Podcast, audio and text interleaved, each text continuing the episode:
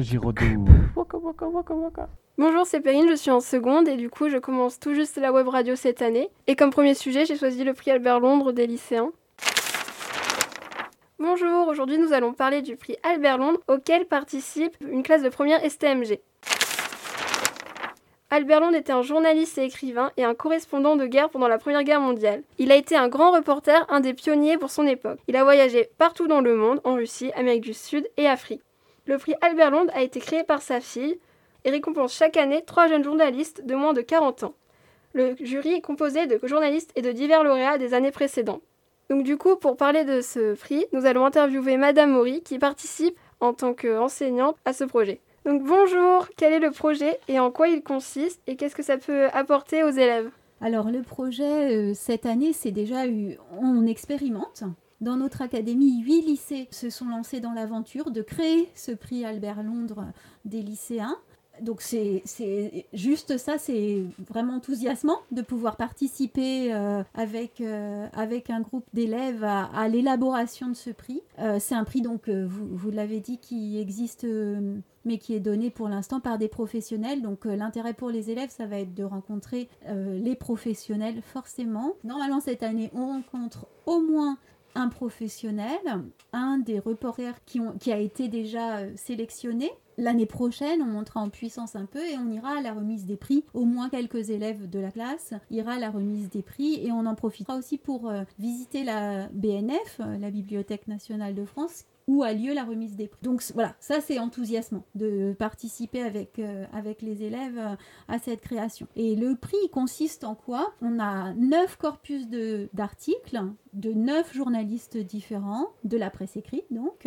et il faut sélectionner celui qui nous plaît le plus, selon des critères bien précis. Et de la même façon, il faut sélectionner et lire parmi six reportages filmés celui qui correspond selon nous, donc selon les élèves en l'occurrence, le mieux euh, aux critères du prix Albert Londres. Et les critères du prix Albert Londres, on a rencontré euh, Hervé Brusini en visioconférence, qui est le, le président du prix et qui nous les a bien détaillés et qui, et qui nous a raconté aussi beaucoup de belles histoires euh, à, cette occasion. Donc ces critères, ils vont toucher le, le, travail, vraiment le travail du journaliste. Donc bien sûr son style, ça, ça, ça paraît évident, mais aussi le fait qu'il soit allé sur le terrain, comme Albert Londres, qui a voyagé à travers le monde, qu'il soit aussi engagé. C'est toujours euh, un, ce sont tous, que ce soit les reportages écrits ou les reportages vidéo, ce sont tous des reportages qui dénoncent quelque chose, qui viennent euh, montrer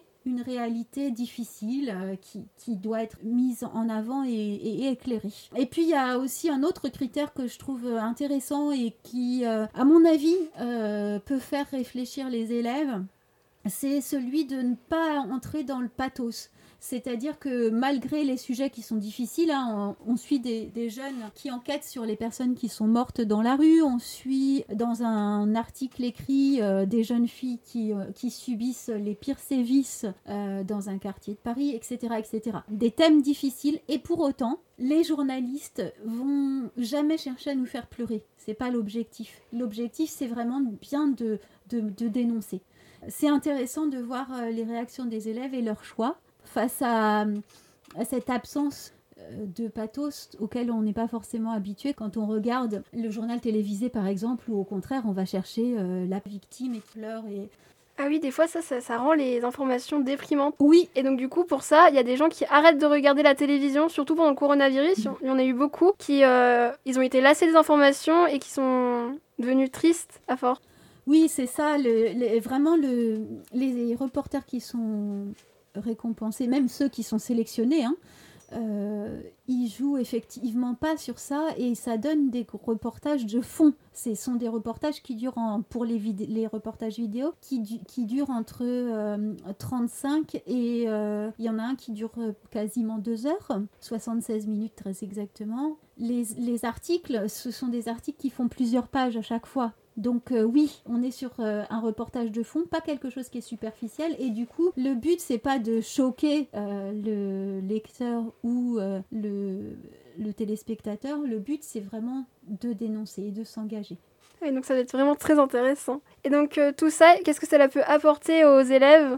Du point de vue des élèves, ce que je trouve intéressant, c'est qu'on va travailler les compétences transversales. Donc sur l'oral, sur la lecture et sur la lecture d'images animées des films. Et ce qui est intéressant dans ce projet cette année, c'est qu'il y a plusieurs professeurs qui sont impliqués et avec euh, forcément des compétences euh, différentes. Donc il y a la professeure de français, bien entendu, qui travaille euh, particulièrement sur l'écriture, l'oral et la lecture. Il y a également le professeur d'histoire géo qui vient travailler sur le contexte, parce que beaucoup de ces reportages se passent dans des pays que les élèves ne connaissent pas la professeure euh, de euh, management et avec elle euh, les textes qui tournent autour de l'entreprise. et, puis moi-même travaille sur comment est traitée l'information. En quoi est-ce qu'un reportage peut être un reportage qui va faire avancer, qui va témoigner, qui va être engagé Ah oui, donc du coup le prix peut permettre à vraiment à développer plusieurs compétences avec plusieurs points de vue et que du coup que ça crée quelque chose qui va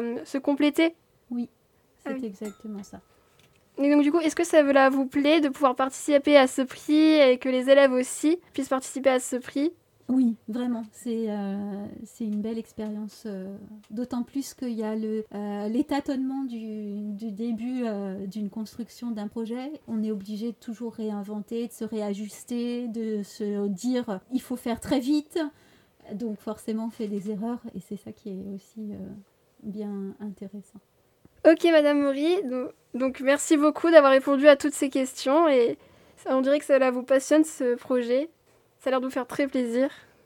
Et donc maintenant, nous allons interviewer une élève, Kelly, qui participe à ce projet et qui va pouvoir donner son point de vue. Donc euh, bonjour Kelly, donc je vais te poser quelques questions au sujet du prix Albert Londres. Donc euh, quel est le projet et en quoi il consiste? Euh, Bonjour, nous on est en train de regarder des reportages et lire des textes qui, euh, qui, euh, qui, vont nous permettre de choisir un, un journaliste qui va remporter le prix euh, Albert Londres cette année. Et voilà. Ah, donc en fait, vous faites en quelque sorte partie du jury, c'est ça? Oui, en, sorte, oui, oui, on, juge.